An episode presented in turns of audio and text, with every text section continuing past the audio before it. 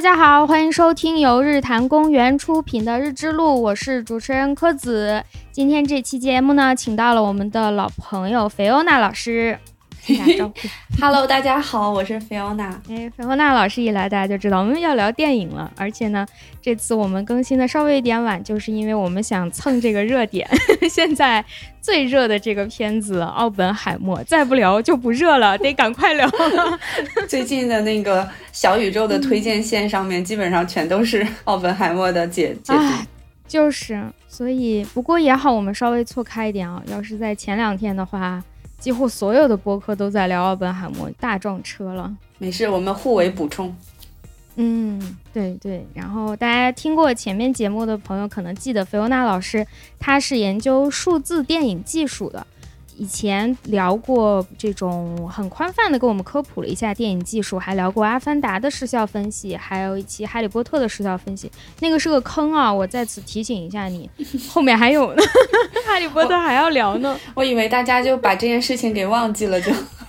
那不能，反正我没忘。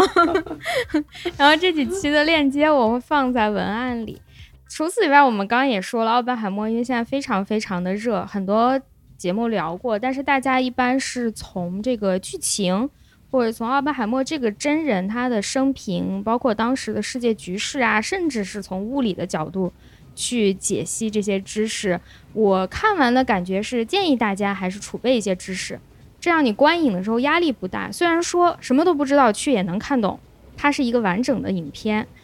但是呢，提前知道一些知识，到现场就没有那么大的压力了，就是脑脑子就不会那么累了。不然又要记人，又要记知识，又要看剧情，就会特别特别的累。我觉得大家可以先听一些播客，然后我也会把我近期听过的有关于奥本海默的知识和剧情分析的这种节目的链接放在我们的文案里，大家感兴趣可以去听一下。我们这期节目呢，既然请了菲欧娜老师。就更多的去讨论一些它的视效技术方面的东西，剧情我们就不多聊了。我俩也不是美国史什么核物理的专家，就 不牵扯这个问题。嗯，那首先说一下，就是奥本海默，咱们作为普通观众应该也能看出，它并不是一部所谓的视效大片，像《阿凡达》、像《哈利波特》我们聊过的这种，它没有很多的那种视觉奇观。但是我个人反而觉得是我们在现在这个时机聊奥本海默的一个好的机会吧。就是作为一部普通的剧情片来说，它其实也有大量的视效技术隐藏在其中的，而且这些技术它做的越好，会越让我们普通观众看不出来。这是希望能请菲欧娜老师来跟我们讲一讲的。这样一部看起来非常普通的，就是好像端着一个摄影机从头到尾拍下来的这样的东西，这样的作品当中，它有哪一些视效技术点呢？一开始院长说想要去聊奥本海默的时候，我第一反应是这个片子我会想要去跟最近刚就是下线的芭比去做对比，因为哦对。首先从这个画面上来讲，就是《Barbie》的导演和这个诺兰，虽然我们不说导演之间的这种创作创作理念啊，就是单纯给观众来讲，就是他希望达到的一种什么效果呢？就是他的无论是视效手段，还是他的拍摄时所用的特效手段，就是让观众感知不到、感觉不到，就是在画面中用一种非常。呃，无缝衔接的方式，让观众看到一个看起来就觉得真实存在，但实际上并不存在的这样子的一个一个画面，就是这是这两部影片都想达到的一种结果。然后，Barbie 呢，就跟诺兰最大的区别在于，Barbie 是把这个特效放在了拍摄阶段去完成，就是这个地方，其实我们也需要去。提到在视效制作领域，它有几个概念是不一样的。一个是我们常说的视效，就是视觉效果。我们通常是指它是在后期制作里面做的。那么就是像诺兰，我先拍好，然后我再去做。然后像 Barbie 呢，它是特效制作方法，就是用英文来讲，它叫 special effects，就是它是特效。那么它大多数情况下，我们会指。这个特效来自于拍摄当时，比如说我加了烟雾的效果，然后我加了这种这个雨水，我加了一些雷电，然后它是本身拍摄这个场景不存在的，我人为加上去的，然后使画面看起来好像多了一些特殊的处理。那这种属于特效。那 Barbie 它有很多场景，它其实都是做了那种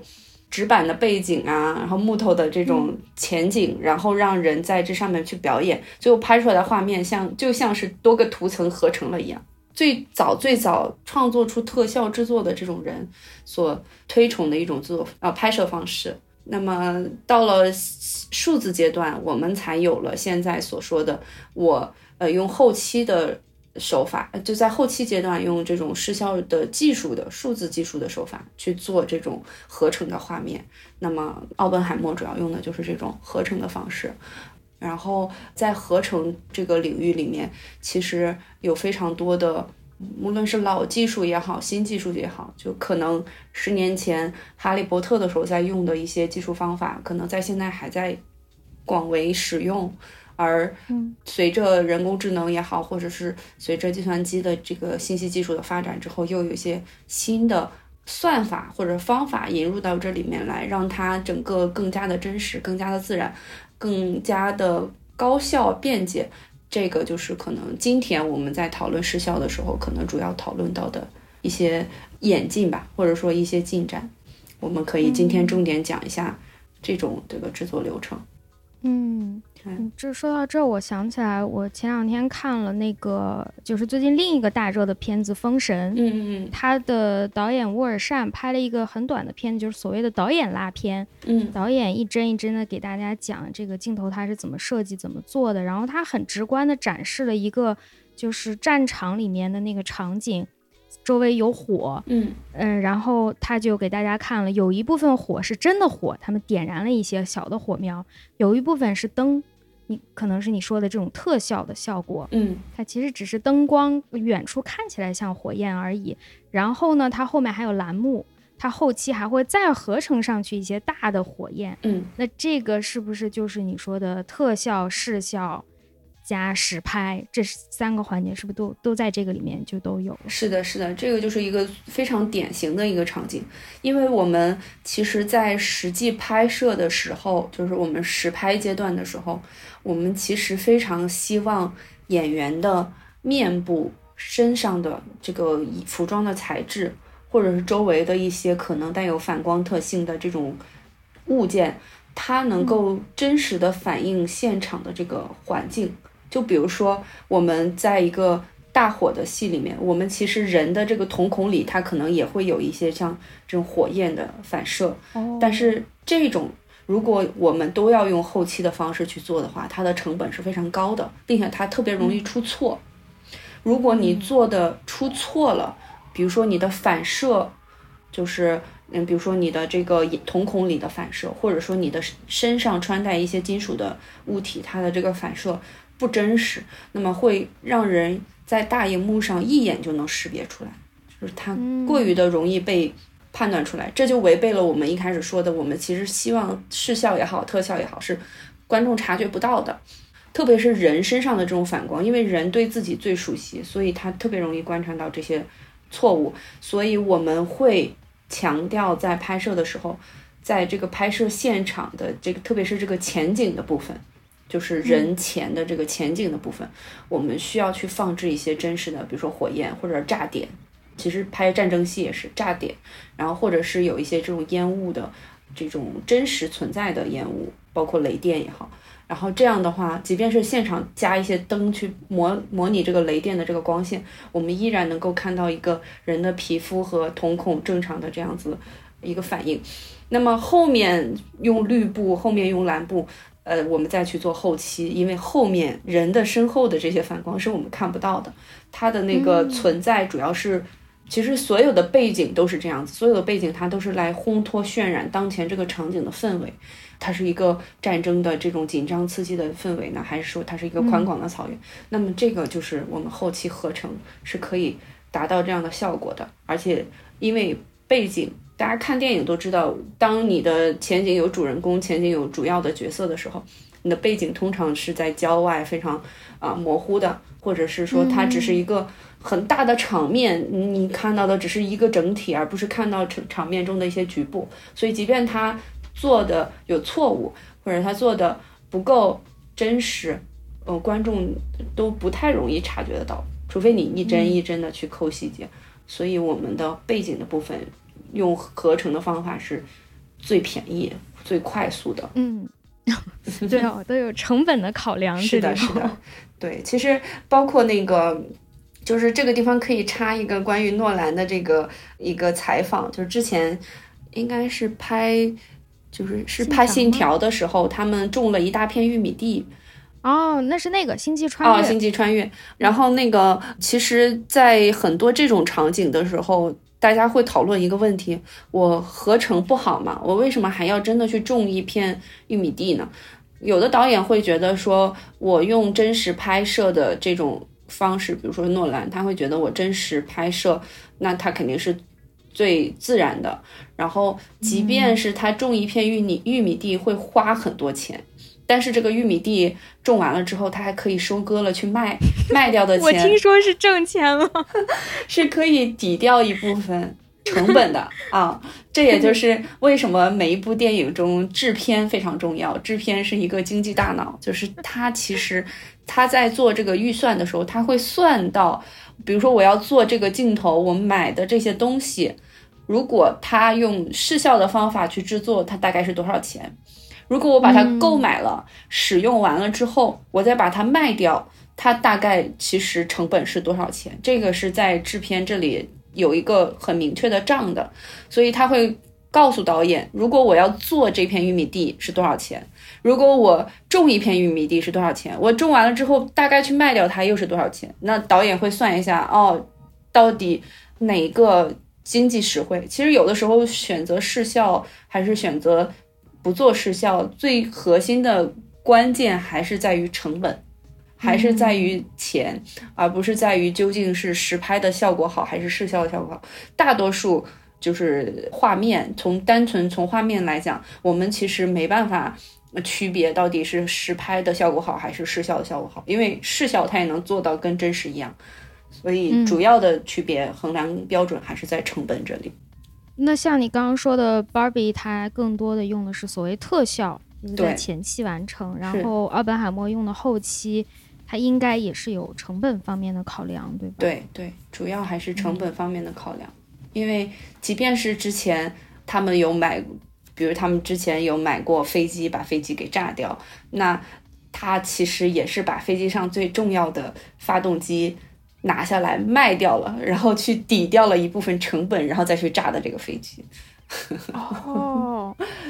哦，没有想过这个问题，老觉得报废就报废了。所以你报废一辆车，报废一个楼，或者是报废一个飞机，它其实并不是我们观众看到哇，他花了一亿美金买了一架飞机，他可能只是花了一亿美金买了飞机，但是他又花了，他又用了八千万把这个机器上的这些零件什么东西全都卖掉了，最后可能成本只有。比如说多少钱？那这个成本可能真的是，甚至还不，甚至还要比做失效来的要低。就如果达到同样的标准的话，可能做失效反而要更贵。嗯，好的。嗯，那我们回来说这个奥本海默，它作为一个剧情片的话，嗯，像你刚刚说，它在前期没有做太多的特效，应该还是有吧？但是可能就是不太多，常规的一些是。对，更多的是后期的这个合成。嗯嗯，我印象当中，在你之前，就是最早来我们节目的那一期节目里，大概讲过。努力的回忆一下。那像奥本海默，他现场会有绿幕栏目这样的一些设置吗？嗯，目前看到的，呃，宣传的花絮材料里面好像是。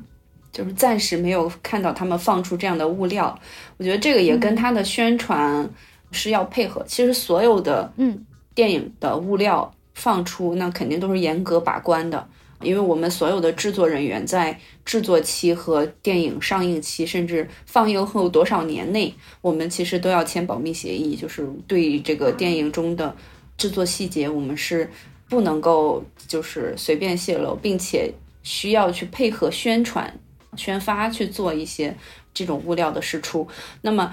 那目前来讲，我们都知道，其实诺兰他是一个秉持着就是自己是坚持实拍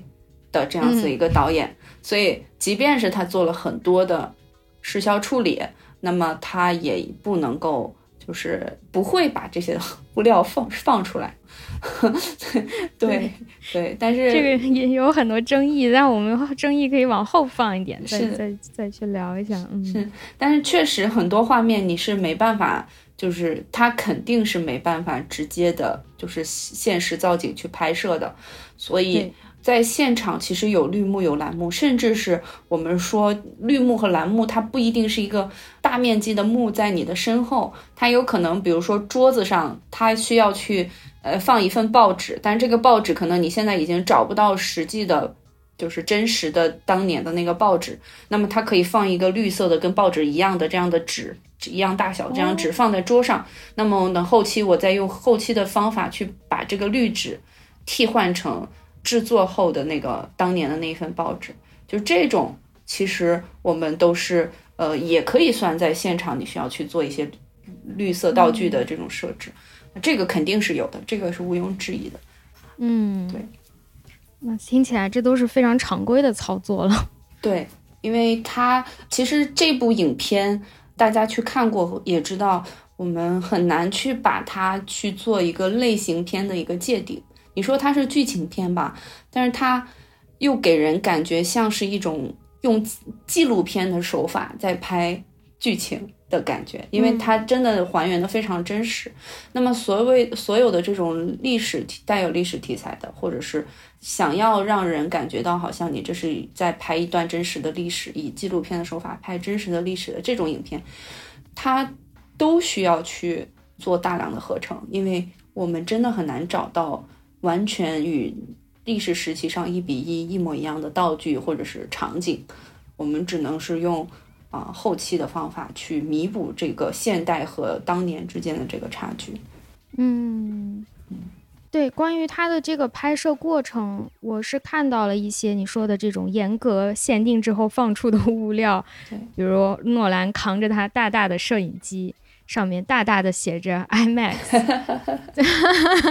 然后要拿摄影机对着远处拍，或者是对着男主角的脸，因为大家最近的梗就是他太爱男主角的脸了，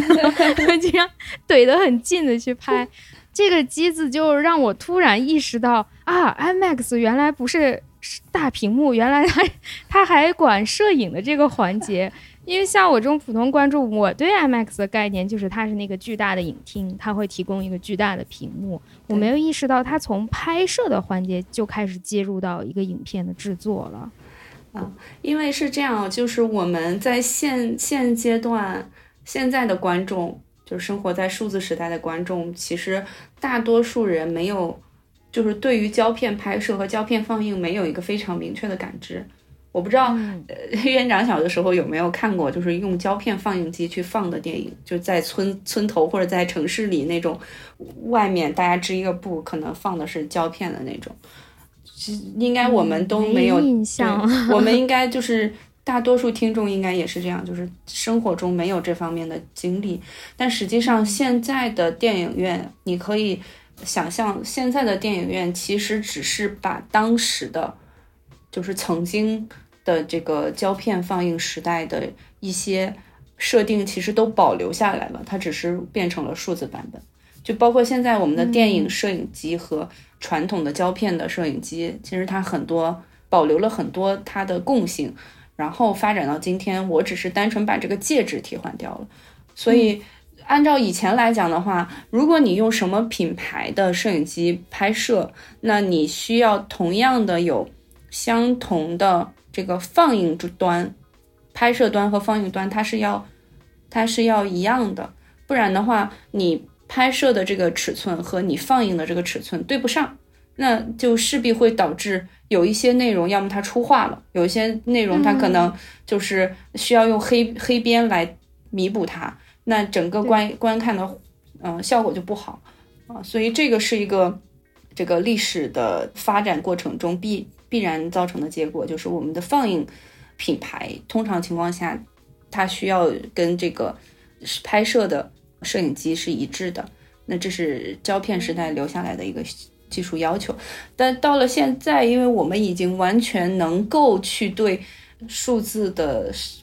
拍摄的素材去进行各种比例变变换的处理。我加遮罩也好，或者是我把它去做一个裁切也好，或者怎么样，就是数字时代，那你处理起来非常容易了。这也使得观众们会觉得啊，我的电影院其实是跟我的拍摄是完全分开的。大家也知道，我我拍摄的设备，那可能大家听说过阿莱呀，听说过 Red 呀，或者听说过其他索尼等。电影摄影机，但是我们没有听说过索尼的电影院，没有听说过阿莱的电影院。我们听到都是杜比影厅，或者是中国巨幕，或者是这个 IMAX 影厅啊，或者是一些其他的这个电影电影影厅的这种这种品牌，它在逐渐的剥离开。这是到了今天，就是数数字阶段以后，我们才把它给剥离开。但是这个的前提在于。之所以摄影机和数字影厅可以完全的分开，是在于我们对于电影的所谓的模板，这个模板的研究已经非常的透彻了，就是以至于我们可以在打包阶段，针对不同品牌的影厅，或者是针对不同的荧幕尺寸，然后我们可以非常快速的去生成对应的放映机它的这个模板，就是供他们去放映。那即便是有做了裁切，或者有做了一些变换，那么最终你看到的效果，它都是没有黑边的。那这个是对于观众来讲的话，他是没办法去区分你究竟真正的片源是什么样子的。所以这个时候，这也就出现了今天我们遇到的这个呃，诺兰也是呃，这个奥本海默也是有同样的问题，就是观众会非常的迷惑，我到底。需要选择什么样的影厅？我需要看什么样的版本？因为它的这个转转换实在是太容易了，以至于我一个电影可以出多个版本。比如说，奥本海默其实它重要的版本有四个版本，那这四个版本它画面中保留的内容都是不一样的，这个就让就是观众们非常的迷惑，我究竟应该怎么样去选择？但实际上，你可以认为，它真正拍摄的原始的。画面其实只有一版，就是 IMAX 摄影机拍摄下来这个版本，而生成出来的这四个版本，究竟哪个最接近于他当时导演拍摄的画面？那么我们就会认为它是最好的、最好的版本，就是最适合、最应该去观看的版本。但这里我们说它是最应该观看的版本，是因为我们并不是所有的观众都能看到。都能有条件去看到，因为越是接近于就是它原本拍摄画面的那个版本的话，它一定是对摄影这个影厅的荧幕尺寸，然后它的这个放映条件有严格的要求的。然后我们就它不不便于商业流通，嗯。它不便于商业，委婉。所以，为了如果为了要让更多的观众、更大的这个这个消费群体能够消费，它必须要出一个所有的影厅都能放映的版本 啊。嗯，甚至这个版本它要跟比如说流媒体和将来的这种数字家庭院线，它的能够放映的版本是一样的。嗯。这样子，它才是才是最方便，就是市面流通的这个结果。所以，我们大多数看到的 IMAX 其实都不是它拍摄时候的呈现的画面的效果。嗯，对，因为菲欧娜老师是从业者，说话比较严谨。我我的理解就是，它原版那个肯定最好，但是那个可能太贵，不是咱们一般人都能 消费得起，可能那种影厅就很少。比如说，像最开始看那个叫什么《比利林恩的中场战事》，当时全国好像只有四家影院能看最正确的版本。那你不可能坐飞机去，非要看一部电影嘛？那它也有其他的版本，你非想看也可以看一些稍微不是参数可能不是那么准确的，就就成本低，对观影成本低，那它的票房就会好一点。我觉得可能是有这个考量在。对，像奥本海默也是一样，就是奥本海默的音效方面，其实它是统一的，就是在声音上它都是用同样那个五点一声道，这个我觉得大家不用去考虑，就是所以大家在选的时候不用去考虑说啊，我这个是不是有这个杜比呃这个声音的啊这些影院没关系，因为它用的都是五点一声道，所有的都一样。但是这个画面它确实差别非常大，就是它的这四个版本非常大，其中在大陆我们能够看到的最好的版本是 GT 激光版的 IMAX。GT 激光版的 IMAX，然后它是我们说的那个一点四三的这嗯 IMAX，这个能够放这个版本的影院，目前大陆一共有四家，我印象应该是四家或者是五家，四五家，然后北京只有一家。如果在北京的观众的话，如果感兴趣，可以去看呃影博北京。中国的那个电影博物馆啊，这是唯一的一家能够放这个版本的电影院，在北京。然后，但是呢，影博因为它是博物馆，它需要放很多，就是其他的就是科教片啊或者什么的。然后它一天，我印象中最近应该是一天只排两三场，基本上就是抢不到票，非常难抢，非常难抢。而且它的价格非常高，就是看 GT 激光 IMAX。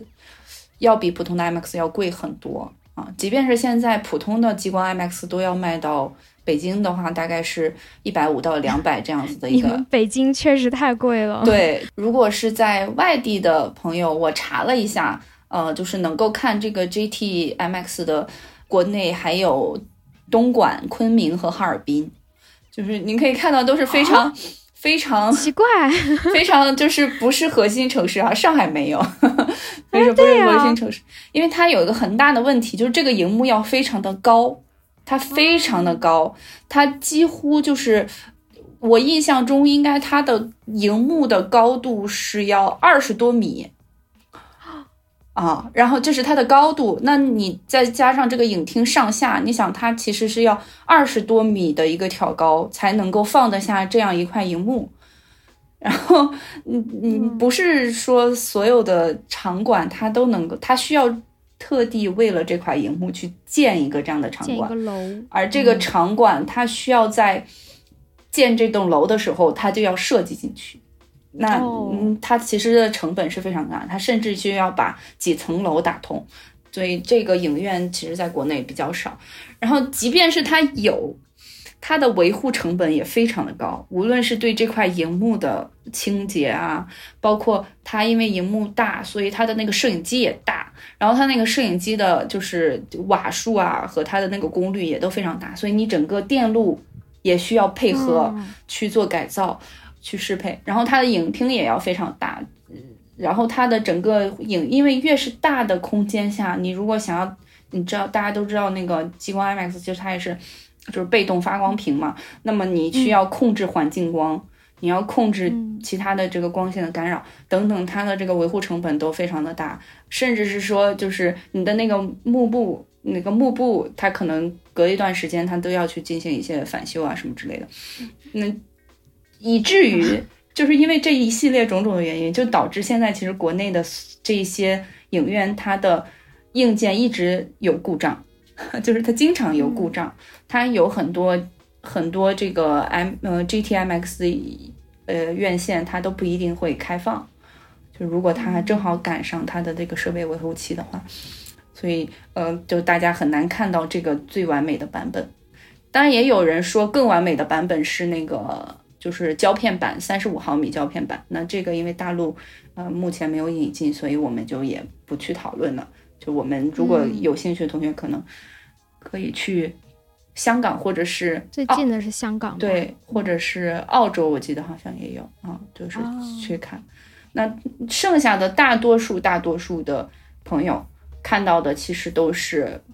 就是激光 IMAX 或者是。呃，有我知道有朋友去看什么中国剧目啊、Cinity 啊，或者是杜比影院这种，那它其实都是我们所谓的去做过遮罩处理的画面。也就是，如果从这个画面的信息量来看的话，它大概就是把头顶和这个下边边缘裁切掉了一个部分，所以不影响画面的这个画面的欣赏，或者是对于剧情的理解，这些其实。都不太有影响，因为导演拍摄的时候，他其实是非常清楚的知道，大多数人看到的画面都是会做一些这个裁剪的，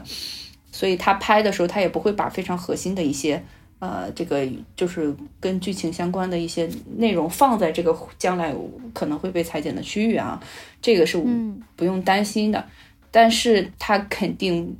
不是真正的，就是我们说的导演最喜欢、导演最想要去展现的那个画面啊。因为毕竟导演掌机的时候，他一定是以他的监看为准的。他看到的那个画面才是他最心中最满意的画面，并不是裁剪后的那个画面，所以我们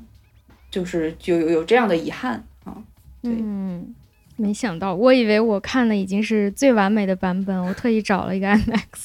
对，IMAX IMAX 其实也有两种，IMAX 也有两种，一种是就是那个一点九的激光 IMAX，还有一个就是普通的那个数字 IMAX。那个数字 IMAX 就是屏幕稍微小一点，然后画面就是画幅可能会再裁剪掉一部分，它大概应该是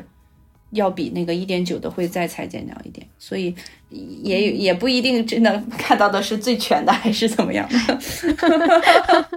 算了，就这样吧。对，不可能飞去昆明看了。下次去昆明玩的时候，我一定得去，不管有什么片子，我都得去找一下这个 GT 激光，对，看一看。因为我觉得现在其实电影发烧友非常多，我觉得我们的观众里面也，我们听众里面也有很多发烧友。因为之前几期讨论的时候，能明显看到评论区里面有非常专业的听友们给提了一些问题，然后做了一些回复，所以大家会现在开始越来越关心我究竟应该选择什么样的影院，我究竟应该去哪里看，然后甚至我会。有的有的人我知道会排除一切难 万难，然后去到不同的城市，只为了看。包括我有学生 跑到香港去看那个奥本海默的，都有胶片的啊。对，我觉得这个是一个非常好的事情。嗯，但是现在的难点就在于商业院线它开一个影院的成本太高了，对我们很难。在自己的城市里面看到最佳的，即便是即便是有，你也不一定，即便是有这个影院，它可能维护的不好，你看到的依然效果不好。嗯，对对对，都会有有这些风险，所以大家经常会来讨论，特别是一部这个这种大制作的影片，呃，上映的时候，大家会讨论啊，我究竟要选什么？我究竟要选什么？有很多普通观众会觉得非常的困惑，我。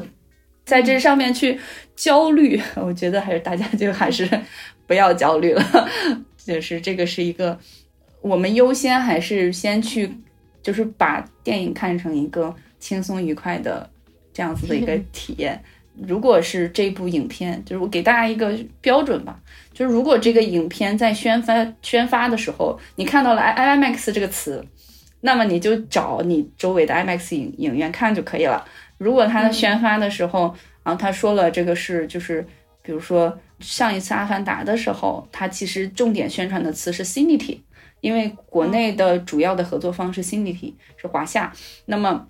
你看到你的宣发的材料看到这个词，那你就去找 Cinity 影院看就好了。具体你看的这个 IMAX，你这个 Cinity 到底怎么样？它是什么画幅比？它是什么样第几代的机器？我觉得就是这个就是。它所带来的差异是我们可能根本注意不到的。对对，观众去了哪顾得上呀？什么这个暗点那个亮点？对，所以除非它已经影响到我观影了，否则真的看不出啥区别。所以就。建议大家不要在这上面精神内耗了。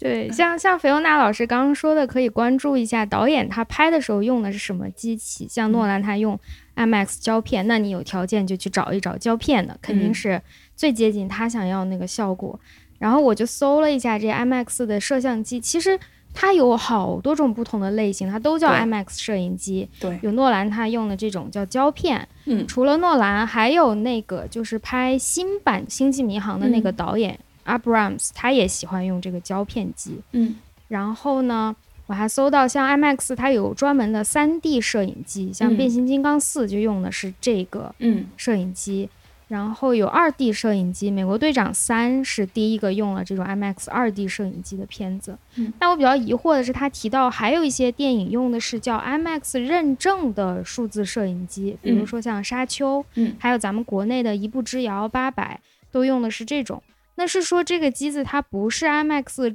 直直营直销，是这个意思吗？对，其实现在用 IMAX 摄影机的导演很少。大多数导演其实用的还是阿莱，就是我们最常见的电影，不管是国内还是国外，大多数的导演其实还是在用阿莱的摄影机。这个是一个市场占有率最高的一个摄影机。那其实如果见过电影摄影机的朋友会知道，其实电影摄影机非常复杂，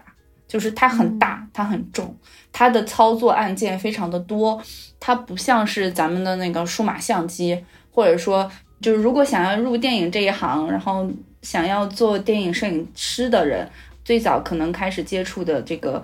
比较傻瓜版的电影摄影机是 MBPCC，那么它相对来说有点近似于我们说一个微单，就是相对于单单反摄影机，它可能是个微单，就是它的操作会容易一点。那么对于传统的这个电影摄影机，它就相当于那个单反，你所有的参数你都需要手动的去调整。那导演在漫长的导演过程中，就是他可能熟悉了这个品牌的摄影机，他就不会换，他甚至熟悉了这个型号，他就不会换。那这个就会导致，如果我就是想要拍 IMAX，我想要我想要就是让我的这个影片将来在 IMAX 影院上映，因为 IMAX 画幅大，能够尽可能保留更多的信息。那么很多电影的数字电影摄影机的厂商，他会去去去出。这种类似于联名款，就是它有 IMAX 认证的这种的摄影机，那让导演既可以保留他原本的使用习惯，同时他又可以去拍在 IMAX 上映的啊这样子的影片，所以就有了这个 IMAX 认证。呃，也就是那主要其实说的就是阿莱，主要说的就是阿莱啊，它有一个针对 M IMX 版本的这样子的一个摄影机。大多数情况下，就是如果这个导演非常的坚持，就像诺兰。他还是会用 IMAX 本身他自己的这个摄影机，那那最其实就是一个是学习成本，再一个是它昂贵，然后它 少，它少，就是呃我们可能大多数剧组他还是以这个设备租赁的方式去呃使用摄影机，那么你你你不是所有的。拍摄地也好，或者所有的国家，你都能够租到那么多，或都能购买到那么多的 IMAX 摄影机。嗯，可能诺兰他们有一台，那你可能这一台。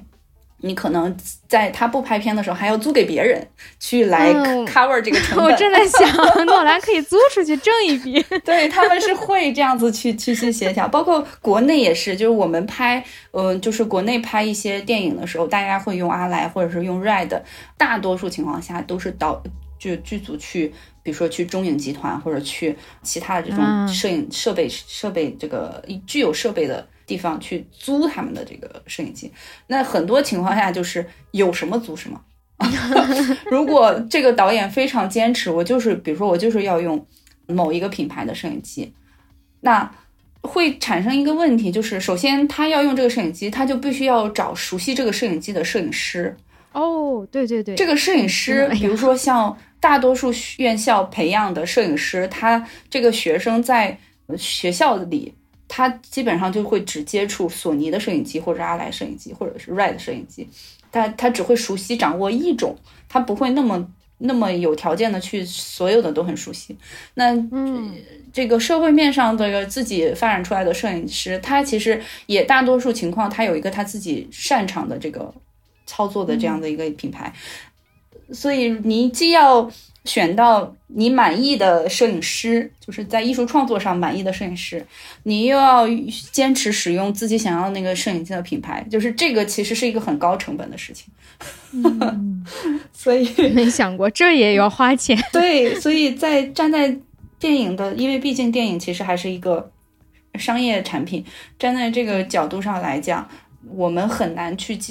就是很难去坚持。导演说：“我就是要用哪个，嗯，我就用哪个拍。所以像诺兰，他有底气，呃，我们就是要用 IMAX 拍。一方面是他跟 IMAX 很多年的这种合作关系，他他已经很熟悉这个设备了。同时，他因为他其实一直以来合作的摄影师也都是固定的班底，所以大家已经长期磨合形成了这样。所以未来的诺兰的片子应该还是会。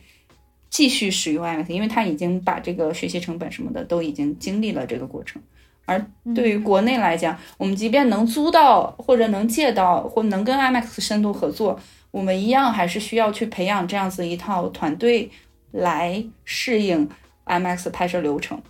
那这个目前可能还没有哪个导演非常的、非常的有信心、有底气说我们就要这么做。但是我们国内会有这种，比如说某几个镜头或某几个片段，某一部分我们是用的 IMAX，或者某一部分是用哪个特定的摄影机去拍摄，然后我最后再把它统一起来，就也会有这种。对对，我搜的时候也发现了好多片子，它是说哦，这部片子里哪一个部分用了 IMAX，它也不是说全片从头到尾。对，可能像你说的，有很多协调啊、技术呀，对，包括他想呈现的和他的成本之间平衡的很多问题。所以这也是为什么，呃，很多知名的导演他其实合作团队一直是固定的。嗯，这个也是一个成本问题，他不需要因为磨合而产生额外的，比如说时间啊，这个拍坏了重拍呀等等这一些的，就是产生这种额外的成本。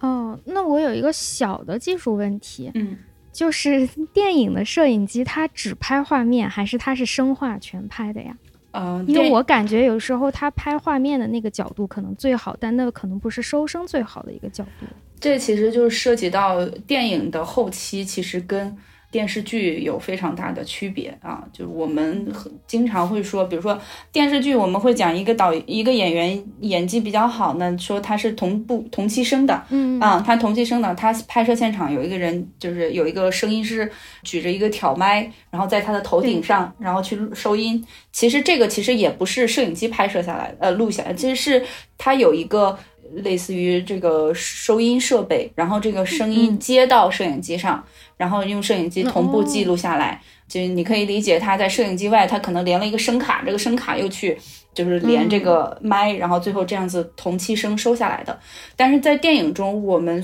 通常情况下都是分开的，就是我拍画面就是拍画面，我收声就是收声，但我收声基本上收到的声音只会部分声音会在后期去使用，因为后期制作的时候我们会先。管画面，然后，嗯。呃，就是其实我们平常经常说剪辑，剪辑，大家都会理解我剪辑的是画面，但同步其实还会有一个声音的剪辑，这个声音的剪辑是单独的声音团队做，然后剪辑的时候，它主要做几件事情，一个是把，比如说声音中的杂音全部去掉，然后去判断哪些部分是需要，就是去打打好标记，就是哪些部分是需要后期配音的。哪一部分是使用同期声的？大大多数电影都不是使用同期声的，大多数电影都是后期配音的，包括演员的台词也好，现场的比如说车轮声啊、爆炸声啊。然后这个特特别特效，哎，那叫什么音效来着？音效，音效，啊拟音，拟音，音效这些，甚至甚至是我们觉得可能这个声音风声啊什么的，这些其实它都是用这个音效师去制作出来的声音，嗯，以保证这个声音非常的干净。然后这个声音编辑完了之后，然后配音配乐，然后再去做呃我们说的视效，然后再甚至还要去做混音。就是我要把可能同期收到的一些环境音和这个空间音频和这个配的这种双声道或者其他声道这种格式的音频去做混音，让它融合的更自然，然后我们再去做这个调色和模板的制作。所以在这个声音这个地方，对于电影来讲，它通常通常通常情况下，我们都不去做同期声。其实这个也跟。放映环境有关，因为大多数电影，它就是我们在之前的节目中其实也聊过，大多数电影我最终理想的放映环境还是电影院，就是我我并不是手机，也并不是电脑。那手机、电脑大家都知道，你插耳机听，你其实你其实很难关注到声音的细节。但是如果在一个五点一声道的这个影院里面看的话，一根针落在地上的声音都是能够被听 到的。你好像 IMAX 的广告，对吧？这个就是大家去 IMAX 看那个片头的那个广告就是这么说的，对吧？就一根针针落在地上的声音都能听到。所以这个环境音中，但凡有一个跟这个内容不相关的，比如说车喇叭的声音啊，就是下雨的声音啊，或者是甚至是现场哪个人穿衣服脱衣服，就是这个。产生一点摩擦的这个声音，其实都会干扰你对影片的理解。你看，在电影中，你很少能听到跟整个影片完全不相关的声，甚至是你会仔细仔细的话，你会发现主角他在走路，他在走路的时候，他这个衣服的材质应该是会有一些摩擦声，他都没有。啊，对，是，甚至是就是他可能脚步声什么的，他其实都做了一些弱化的处理，都是为了让你。集中注意力在有效，也就是说，我们需要保证电影院里放映出来的每一个像素、每一个声音，它都是跟这个叙事相关的，所以我们就很难同期去收声啊。好的，我的这个小小技术问题结束了，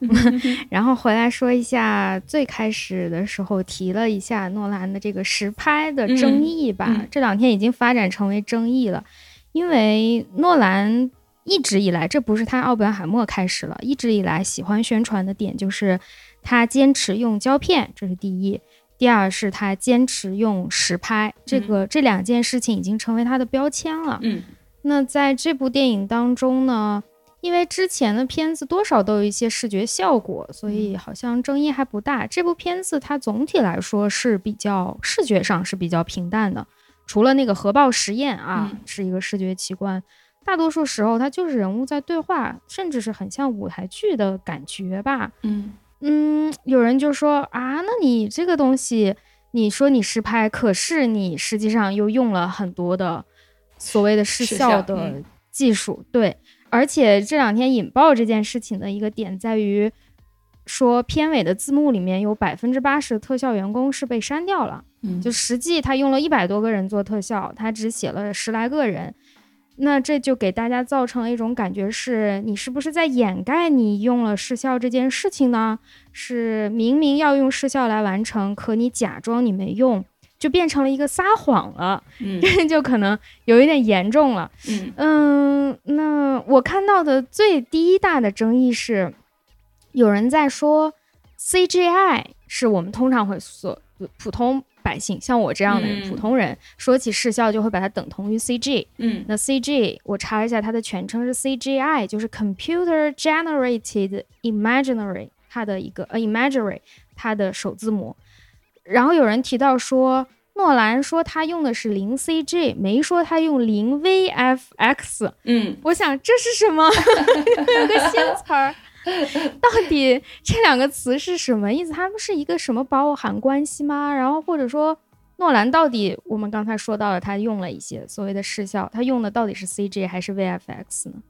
我觉得这个其实这个问题最开始引爆的核心的点是在于。他删除了部分视效团队的名单，就是他其实做这个事情，说实话啊，站在一个呃这个视效制作这个领域的人来讲，觉得很 很很难过，很生气，很生心，很难过。就是你为什么要删掉？就是这个这个处理非常的多余啊！如果他没有做这件事情的话，其实其实问题不大，因为大家都知道“实拍”这个词，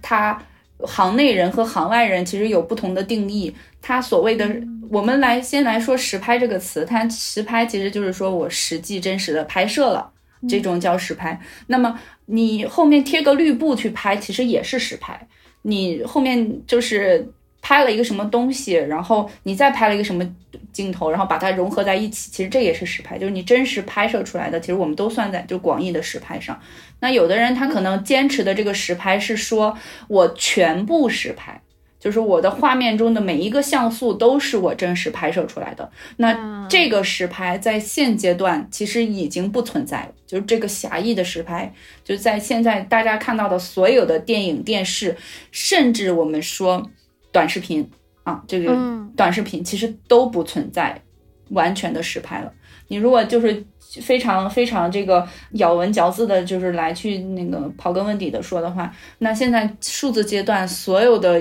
画面被记录下来之后，它都要做离散化，它要做压缩编码，它都要去做调色或者是这些这个曝光啊等等一些编辑。那到最后你加上随便加个滤镜，你随便做个调色，其实它都不是真实的画面了。那这个你都属于都属于就是我们说的已经脱离了狭义实拍。那嗯，没有。真正的哪一个影片，它是完完全全每一个画面、每一个像素都是都是真实拍摄出来的。现在的一部电影有呃几百上千个失效镜头都是很正常的，即便是我们看的剧情片。即便是我们说的一些，嗯，以这种拍剧情片、拍这种社会议题题材什么等等，嗯，艺术创作、艺术影片的导演，嗯，他可他都是需要去做这个视效的。那我们就说说什么叫 VFX，就是广义的来讲，你对画面去做了视觉化的处理的，产生了与原本拍摄素材不一样的这种画面效果的，其实我们都属于视觉效果。它是一个非常宽泛的定义。比如说你吊威亚，你要把那根威亚的线擦掉。嗯，比如说你这个，你要你要拍一场下雨的戏，但是你没有雨，你后期把雨合成上去。好，再比如说我们之前说过的，就是你要去做这个绿幕做抠像，甚至是说做这个人的面部的减龄啊，这这其实都属于视效的这个范畴。那么视效的范畴中，其实它有非常多的技术手段。比如刚刚说的那个特效，就是在前期拍摄的时候，你产生了不同画面，其实这也属于视效的这个大的范畴下的呃一个一个概念啊，只不过它不不存在同时同一个阶段。我们通常情况下说视效，说 VFX 还是在后期啊，在后期。那么在后期里面，它会用到很多技术手段，比如说 CGI。刚刚你提到 CGI，其实只是它的技术手段之一。嗯，VFX 是它的一个应用场景，你可以这么讲，就是嗯，CGI 就是说呃，computer generated 啊，我用计算机生成出来的画面。那么我计算机生成出来的这个内容，它可以是二维的，可以是三维的啊。比如说我这个场景中，我需要有杯子上需要有一个文字，但是我现在就是找不到这个道具有这种文字的杯子，那么我就后期用计算机生成一个。这个类似的杯子，或者生成出这样一个文字，然后把它合成到这个画面上，这种二维的合成的，也其实也算是用了 CGI 的手法。嗯，如果三维的话，那更好理解了。大家都看过《阿凡达》，那《阿凡达》的人就是三维 CGI 做出来的，呃，CG 做出来的三维的人。然后包括李安的《双子杀手》的那个整个人也都是数数字制作出来的。那这种的都是。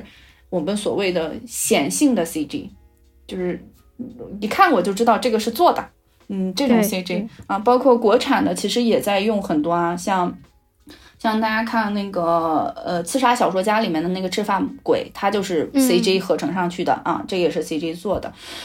这个国内国外的 CG 的技术，其实我觉得说实话，在现阶段已经没有什么。没有什么差别了啊，然后当然除了 CG 之外，其实视效还有很多技术手段是我们可能显性的观察不出来的。比如说刚刚说的，我把这个威亚的线抹掉，你是完全感觉不到的，就是这个是感觉到就没做好。对你如果感觉到就没做好，就是这个东西是这个也是。回应了之前说的啊，我们说的失效都一定是要让用户观嗯观观众观观察不到的，这种才叫好的失效。嗯，那当然还有合成，比如说你这个画面，我现在就是要拍一个蓝天，但是我按照这个电影的拍摄流程，当天它就是一个阴天，阴天 它就是没有太阳。那么你拍完了这个画面，你回头那还要去后期团队去把这个蓝天合成上。那这种合成它。有可能是用 CG 生成的画面去合成，也有可能是什么呢？就是我去找一个晴天，我再去拍一些天，然后我把这个拍摄的晴天合成上去。那这个它就不叫呃 CG，它就是真实拍摄的。那你两个画面都是真实拍摄，你阴天的现场和晴天，然后两个都是真实实拍的，然后这两个实拍的合成到一起。你说这个还如果按照按照这些 有争议的 讨论的这个点来讲的话，大家就会觉得那这就不叫实拍了。那其实它又两个素材又是实拍的，它只是用了合成的技术手段，让它变成了一个画面，就跟我们用 Photoshop P 图，那你有多个图层，你最后图层合成在一起，那就是这种其实就是最直观的呃 VFX 的这个技术手段。当然，其实它还有一些其他的技术手段，比如说之前我们讲《阿凡达》的时候讲过动作捕捉啊，包括之前也有提到，现在人工智能有参与一些电影的制作，比如说去做减龄啊，然后去做这个人的这个年轻化啊，就面部的年轻化，或者做面部的老化，或者是给他做一些特效化妆，如果他画不出来，就用后期的方法去做啊，这些都可以，甚至就是 大家也可能就是关注到这次诺兰拍的这个影片。他在宣传的时候，他说他一刀没剪啊，他其实在在一些画面中做了特殊的合成处理啊，这种其实对，这也属于视效。然后包括其实有的时候，现在我们说有的影有的影片啊，有的电视剧，甚至是综艺啊，就是不提哪个综艺了，就是如果哪个演员出了问题，那你需要把它给 抠掉啊，那你提不了太多了，或者你需要把这个脸换掉。如果是在电影或者电视剧中，这个角色他不是很重要的话，但是他有一定的作用，我们通常情况下是用的是换脸。如果在综艺中，可能这个人他有没有无所谓，那我就把这个人给，比如说抠掉。那我抠掉的方法就是也有，比如说我把它打上马赛克，那这是最简单的、最最最影响画面效果的。那也有的是，比如说我在拍一个别的人。然后我再把别的人的这个区域合成上，合成到那个人的区域上，这也是一种操作方法。还有一种就是我干脆就把这个人的戏份全部镜头全部剪掉，然后如果他出现在这个画面上了，我就去拍一个当时拍摄的那个背景，然后用那个背景把它给贴上，这种也是合成。那这些其实都属于失效的范畴，都属于 VFX 的范畴。那你从你的角度来看，嗯，就以你现在的分，你的专业分析和你看到的物料的情况，你觉得诺兰他所强调的实拍，在这部片子里是指的，像你说的，我拍一个阴天，拍一个晴天，我把它合在一起，这样的程度是吗？就是现在电影当中我们看到的镜头都是至少是拍的，不是电脑纯粹生成的，是这样吗？对，我觉得就是每个人对实拍的理解。不一样嘛？那嗯，站在导演的角度来讲，就包括现在行内我们就是行业内我们认为的实拍，就是我的所有的主要画面，画面中的跟剧情相关的主要元素，全部是拍摄的，而不是制作的。那这种的，其实我们都叫它是实拍的影片。你比如说像像大家看《寄生虫》，你也觉得《寄生虫》是一个实拍的，但是它也有两千多个视效镜头，那你能说它不是实拍的吗？它也，它其实，在那个语境下，大家就会觉得啊，那是一个剧情片，那是实拍的。只是因为这个诺奥本海默这部片子，它具有历史性，它是一个不是现在现在社会中的事情，它是过去的，同时它拍摄的这个题材。确实涉及到了，比如说战争或者爆炸等等一系列，你不可能去真实的拍摄的这些东西。那这些部分、这些元素，它竟并不是演员，它也不是场景，它只是一些营造年代感或者是表现这种特殊的场景的这一些元素，它用了 CG 的方式还原出来。那我觉得这个其实也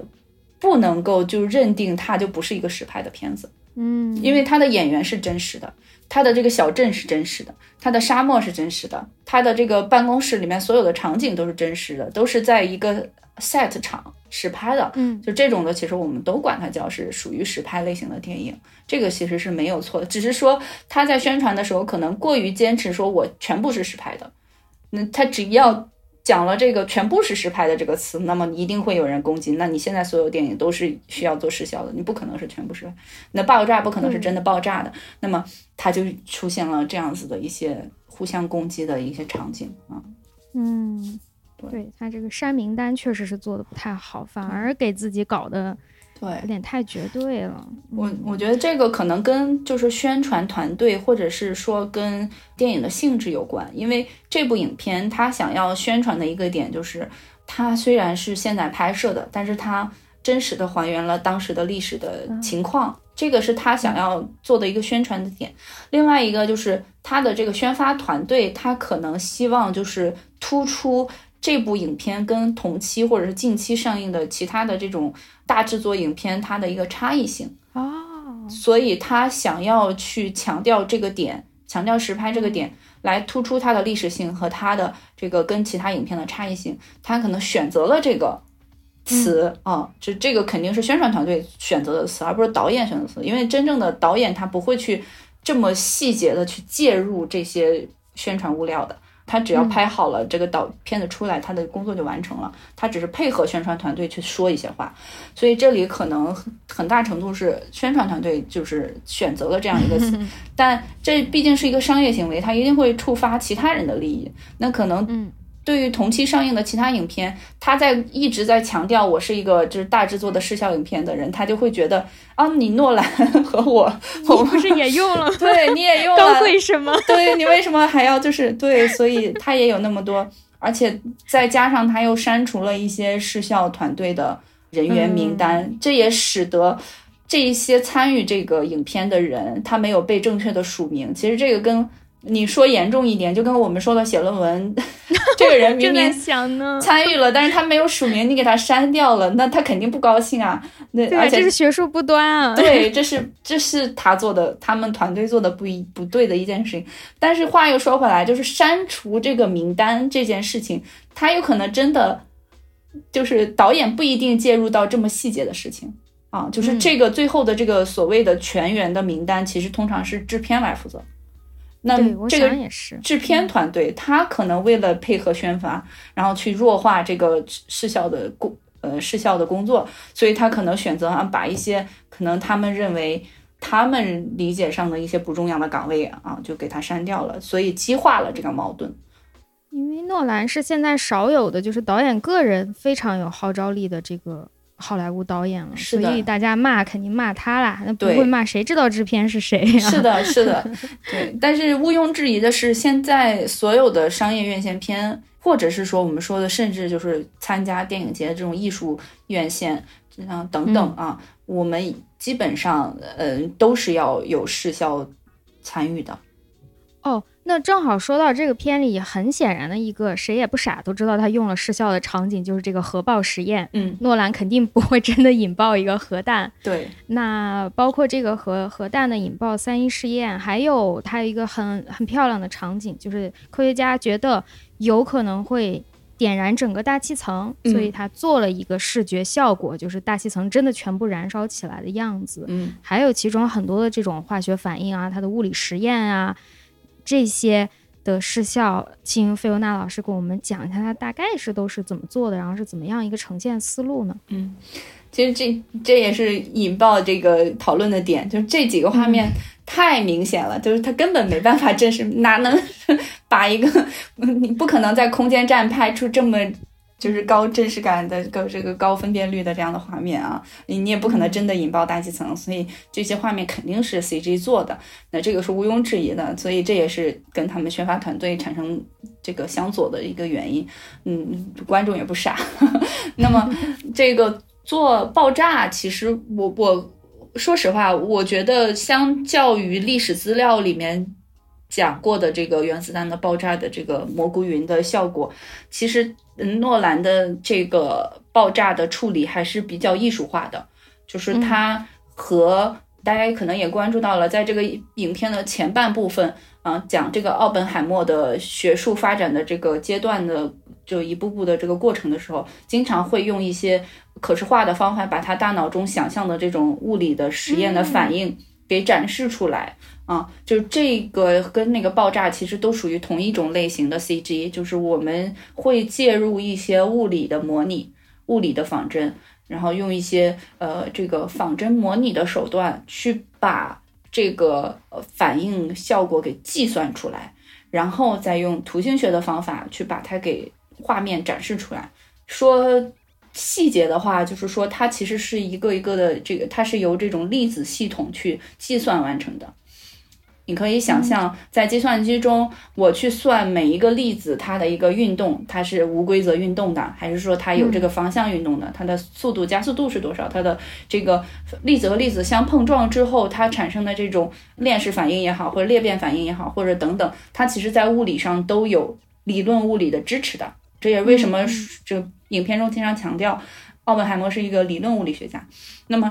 他其实这些理论都是一些数学公式或者是物理公式，它这个形成的。那这些有物理公式、有数学公式的这一些呃反应，我们在计算机中都是可以把它模拟出来的。就是你让它迭代，迭代一万次，迭代一百万次，还是说你让它碰撞一次，碰撞这个呃一百个粒子互相碰撞，还是一万个粒子互相碰撞？这个就是在呃计算机中可以模拟的。这种 CG 我们通常情况下叫它仿真模拟，就是模拟 simulation 啊。那这种的画面爆炸也好，或者是科学的反应的可视化也好，它都是基于这种图形学的方法去做的。那这个爆炸它其实参考了。当年的这个这个呃广岛长崎的那个画面，就是那个时候其实是有一些有一些真实的记录的影片的。我印象中，就我我我当时观看那个画面的时候，其实诺兰做的那个爆炸的那个蘑菇云，其实它并不是尺寸很大的，它的重点不是在于那个整体。我觉得它的那个拍摄那个爆炸的蘑菇云的。其实它没有在强调那个整体，它并没有给整体几个镜头，它大多数的镜头是在拍那个反应内部的那种粒子的感觉，这种嗯雾的感觉啊，这种燃烧的这种感觉，它其实是我觉得它是借这个爆炸的场景，是跟前面的这个奥本海默的人学术史、学术各个阶段中，他对于不同的。物理的这个理解，呃，不同的阶段研究的这个内容的理解，然后逐渐达到了最终的一个炉火纯青的阶段。它，我觉得它是这一条线，就是这个其实也是一条线，就是也是它的剧情的一条线。所以他在拍摄那个包杀的时候，他重点还是在拍，呃，呈现出来的画面还是那个里面的那种反应，嗯，是跟前面是连接在一起的。那所以它并不需要一个非常。就是完整的，我这个形状到底要什么样子？我的这个具象的这个爆炸是什么样的？而我是去模拟里面的就可以了。那那个你刚刚还说到那个大气就是燃烧的那个反应，那种的拍摄呢？我们通常情况下会在引擎中先做一个类似于地球这样子的一个这个这个呃三维资产，然后在表面去做。C G 的内容，那它相对于刚刚说的那个图形学的方法，它更重要的在于是让这个画面看起来，首先看起来是真实的，看起来是有美感的。它其实那个链式反应真正究竟是不是以那个形状展开的啊？它到底是以一个核心放射状展开，还是它有迹可循的展开，还是怎么样？其实它并不是一个有理论支撑的。因为这个世界上从来没有出现过这件事情，也没有人对，也没有人真正的计算出过这件事情，也没有相关的这种记录，所以它完全是它不是理论上也不会出现嘛？对，为零吧，趋近于零，near zero 嘛？对对，所以它其实是一个想象，所以它不是一个有真实的物理理论支撑的在线的仿真的一个画面，它只是在。引擎中，我做了这样一个镜头，这这个镜头的制作，你可以理解成跟我们做一些其他的视效场景，比如说演员可能在空气中游泳，但是最后画面是在 水中游泳，就是它其实是制作方法是一样的，它就是做一些这个视觉效果啊，用 CGI 的方法啊，就是它合成出来的这样子的一些，它可能参考了一个，比如说某一个森林着火的这样子的火势蔓延的效果，然后它把它。Transfer 到一个大气的这个这个效果上啊，所以他们两个本质是有区别的，就是一个是有物理依据的，一个是艺术创作的。嗯，哇，这你不讲，我真的意识不到，我只会觉得他们都是爆炸，都是视觉奇观。像你前面说那个仿真，嗯，其实现在在学界是很常用的一个技术啦，就是当我们想要模拟未来可能会发生什么事情，好多学科都在用仿真，只不过大家的可能。模型不同，软件不同，是的，是的，因为毕竟很多危险的化学反应、危险的物理反应，你是不可能真实去做的。所以在物理化学的研究中，其实也有计算物理啊、化学、计算化学啊什么这些的研究方向。很多人也在去专门做这种模拟的研究啊。所以其实大家之前看过那个，呃，那个叫。嗯宇宙大爆炸这一类型的电视剧的时候，哎，是叫嗯 Big Big Bang Theory 啊，嗯嗯，它它叫什么？哎大爆炸生活大爆炸了生 生活大爆炸大爆炸。对，像《生活大爆炸》这种，就是有很多的啊物理科学参与的这种影片，不管它有没有表现出这些反应。啊，不管它有没有拍出这些反应，你会发现制作团队中都有这个物理学家、科化学家他们的这个这个名字啊，包括这个片子，其实它后面也有这样子的指导者，他们的作用就是为了来把控这个反应的真实性。其实这种的这种的这个我们叫指导，不光是就是在现在电影拍摄阶段，不光是物理化学它会有这种指导，包括其实现在的影电影电视剧它可能还有礼仪指导，比如说某个历史时时期人们的行为举止是不一样的，比如说一些这个台词的指导啊，它的这个语气是不一样的，然后甚至是包括现在有很多的，比如说拍《狂飙》啊，《狂飙》它嗯其实大家。关注后面的那个会有嗯对于这种历史、这司法的指导啊，对于这种纪检的一些指导，这些其实都属于电影人不懂的一些行业知识。那么嗯我们都需要专家来参与，所以在这部影片中，其实它的很多的嗯仿真模拟，其实它是有一定的理论支持的啊。有道理，诺兰一直在纠结物理学，我都感觉他快要发论文了。你看他的 从《星际穿越》开始有那个 Keep Soren 参与嘛，对然后后面《信条》其实也有大量的物理学，只是那个片很多差评就来自于他太纠结于物理知识了。对那对于不关心这个知识的人来说，都不知道你这个电影在讲啥，对，所以讲讲伤，然后到这一步。啊，我本来还觉得他只是讲物理学家生平，你这么一说，还真是他还是把物理学融入进去了。是的，这就是硬科幻和软科幻，它其实有差别啊、我们如果嗯要坚持真实的这种物理呃的呈现，或者是做真实的科普的话，就很多导演会讲究，我需要有专业的人去把关。那这个地方就也会出现这种情况。我如果真的要遵从它的真实性，我就很难把它去做艺术创作。因为它板上钉钉的事情，你你怎么样去做艺术创作的这个东西，除要么就是导演对于这个物物理理论物理或者是物理世界有自己的非常深入的研究，然后他能够把它给具象化，把它视觉化，把它画面化，让普通人也能看懂。要么就是他乱来，所以对，就是因为导演遵从的是画面，他要保证他的画面能够服务他的剧情，所以这个地方其实他也算是一个，我觉得我看过的电影中就是比较少有的把这个呃科学可视化，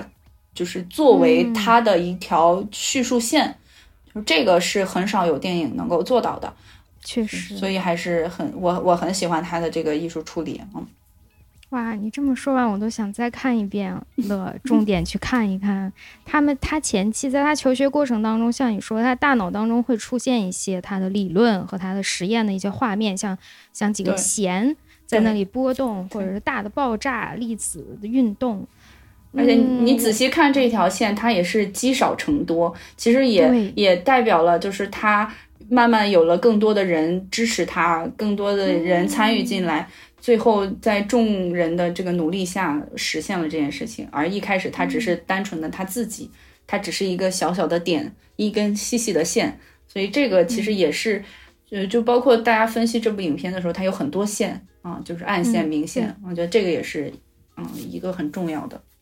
嗯，然后最后想提一个小点，不一定要展开讨论吧。就是我最近在看有关于这部影片，包括于奥本海默本人的一些资料的时候，大家提到为什么奥本海默这个人如此的重要，这件事情如此重要，就是有没有核弹，其实人类历史两个截然不同的阶段。没有核弹之前，人类是没有能力快速的灭绝自己的。就我们会有战争，会有冲突，但是人类本身是很难以瞬间把所有人类杀死。可是有了核武器之后，我们开启了一个新纪元，就是人类这个物种是可以在一瞬间把自己这个物种完全灭掉。这个能力是很可怕的。嗯，所以他们当时做的这件事情，对人来说，人类来说是一个不可逆的，不能再回去了。你既然有了核能力，就无法再回到没有核能力的那个时代了。所以，整个世界，整个人类社会是完全大洗牌。呃，它这个影响可能是非常长远的，不是我们现在几十上百年就能看到的结果。那现在一个新的讨论就是。也许为什么我们又重提奥本海默？为什么现在大家对奥本海默又有了这么多感慨？是我们现在好像又处于这样一个奥本海默时刻，就是我们即将点燃的是一个人工智能的技术，它也很有可能使人类又进入到下一个，我们还不能确定，它也许不是毁灭人类，是把人类带成带带到另外一个次元，或另外一种生存形式。不，谁还不知道？但它一旦发生，又是不可逆的这样一个时刻。菲欧娜老师作为一个 计算机从业者，人工智能从业者，人工智能从业者，对呀，大家对于嗯诺兰的这个实拍与与这个 CJ 效果的讨论的延伸也有这一点，就是说现在好莱坞那边不是也在搞这个罢工什么的吗？嗯。因为很多人从剧本到拍摄到这种视视觉效果什么都可以渐渐的被电脑替代了，那编剧罢工了，嗯，说哦你们都用 AI 去生成剧本了，然后现在接下来就是很多龙套演员可能一扫描啊你走吧，我把你扫完了以后这种龙套角色我都直接电脑生成了，那就是这样的一个时刻，会不会我们人类就被自己又一个新创造出的东西给？毁灭啦，或者取代啦，或者怎么样？你会害怕自己手里的能力吗？菲欧娜老师，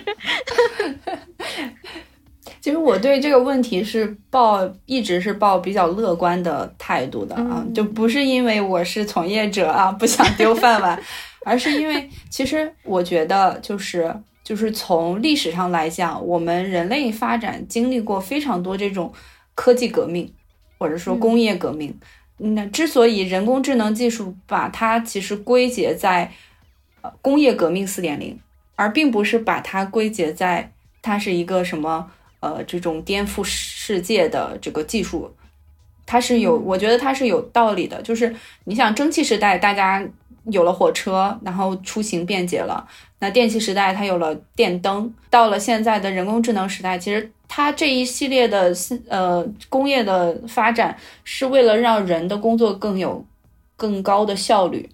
而不是说去替代人。所以我是比较赞成。没有那么厉害是吗？它是由人类创造出来的，它不是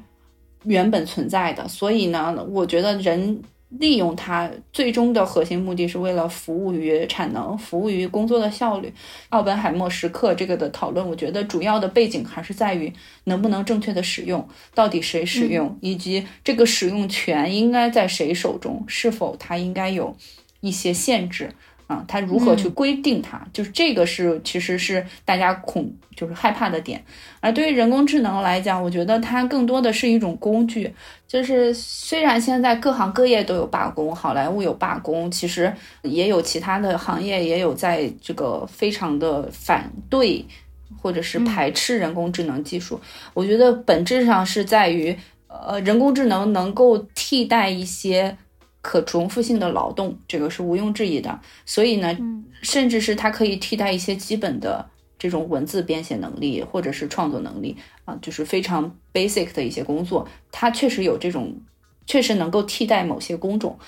但是随着它的发展，随着它深入进入到这个行业中的时候，它一定也会为这个行业创创造出更多新的岗位。我觉得这个也是不应该被否认的。即便是你说的像啊，现在这个。呃，有很多劣迹艺人，那我们需要做一些数字的表表演者去替换他。那么，数字的这个角色是不是将来能够真正的替代人呢？那你要想，人工智能的底层的逻辑其实还是训练，还是统计，还是由数据来总结出一些规律。那你还是要有真实的表演者，你才能够创造出更多的表演。形式，你必须要有真实的人物的数据，你才能够创作出数字人。那么，无论是这个创作的过程，还是数据的采集的过程，还是训练的过程等等，它其实都需要更多的人去参与。你想要达到那个所谓一个真正的数字演员可以完全替代人的这样子的一个效果，它实际上只取代了一个演员，但同时它可能产生了成千上百个岗位去服务这件事情。那现在就可能是一个阵痛期，我们要重新找到我们和人工智能合作的方式。这个历史的演进过程中，它一定会产生这样的事情。只不过人工智能是一个可能看起来在当下我们的认知中，它非常的对于大多数人来讲，它可能没办法被掌握，所以大家有了这种恐惧。那未来，你现在小学都开始学计算机了。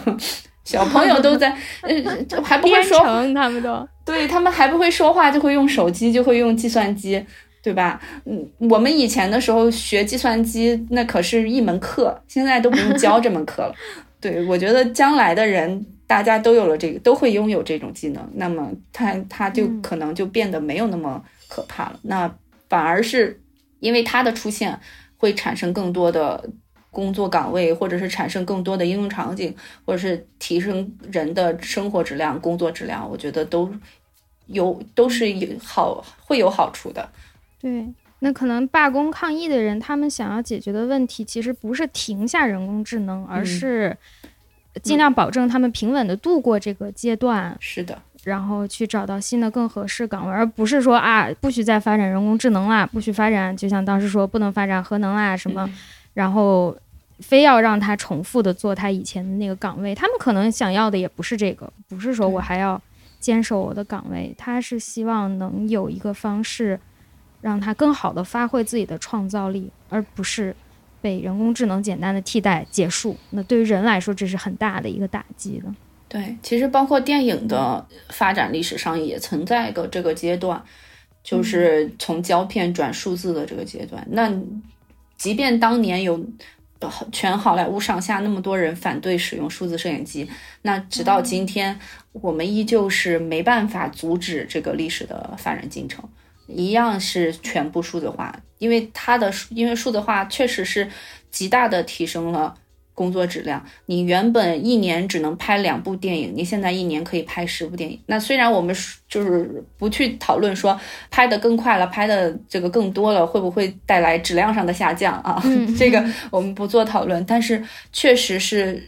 带来了更多的内容。而甚至到了人工智能时代，它的这个内容生产的速度是指数级的增长。大家现在在视频号、在抖音上可能看到很多短视频，其实它都不是真人实拍的，它都是合成的。那甚至你觉得这是一个不主播在这里说话，但实际上这主播也是数字人，嗯，你都肉眼分辨不出来。那我可以用机器生产生产出一。秒钟生产出几万条数这个文字稿，然后直接送给机器，就能输出几千万个这个视频，这个都是可以制作的。所以它的结果是给我们提供了更多的选择，它不一定提升了质量，但是它提供了更多的选择，满足了大家多样性的这个需求。嗯，但你说现在依依然还是有像诺兰一样的导演，他坚持在用胶片机去拍摄。也依然有很多短视频或者长视频的制作者，他在坚持用非常精心的制作啊，非常这个扎实的文字稿来让大家去就是从中受益啊。那我觉得技术的存在只是分流，它不在于去真正的替代。那真正好的内容、好的形式，它不局限于你是用胶片机还是数字摄影机。不局限于你是在电影院看的还是在手机上看的，就是内容本身才是最重要的。嗯，好，鼓掌。嗯，谢谢菲欧娜老师。好，嗯，没想到这部片子的技术竟然聊了这么多。我原本也觉得它没有太多的 视效画面，是不是没得聊啊？哎，没想到聊了这么多。那最后就是请菲欧娜老师来推荐歌曲啦，这个环节。哎，这个我们既然都在聊奥本海默了，那我们就还是一起来听一下他的主题曲《奥本海默》吧。好好的，那我们就在奥本海默的奥本海默当中结束这期节目啦。我会 尽快尽快剪辑，尽快尽快上线。千万不要拖到电影都下线了，我还没有上线，我抓紧时间。嗯，谢谢菲欧娜老师，这么忙还抽出时间跟我录节目。嗯，谢谢院长，我也很开心。你今天一直叫我院长，你有没有考虑过很多人不知道我叫院长？咱们叫惯了。嗯，谢谢科子老师。好的，那节目就先到这儿啦，拜拜，拜拜，拜拜，拜拜。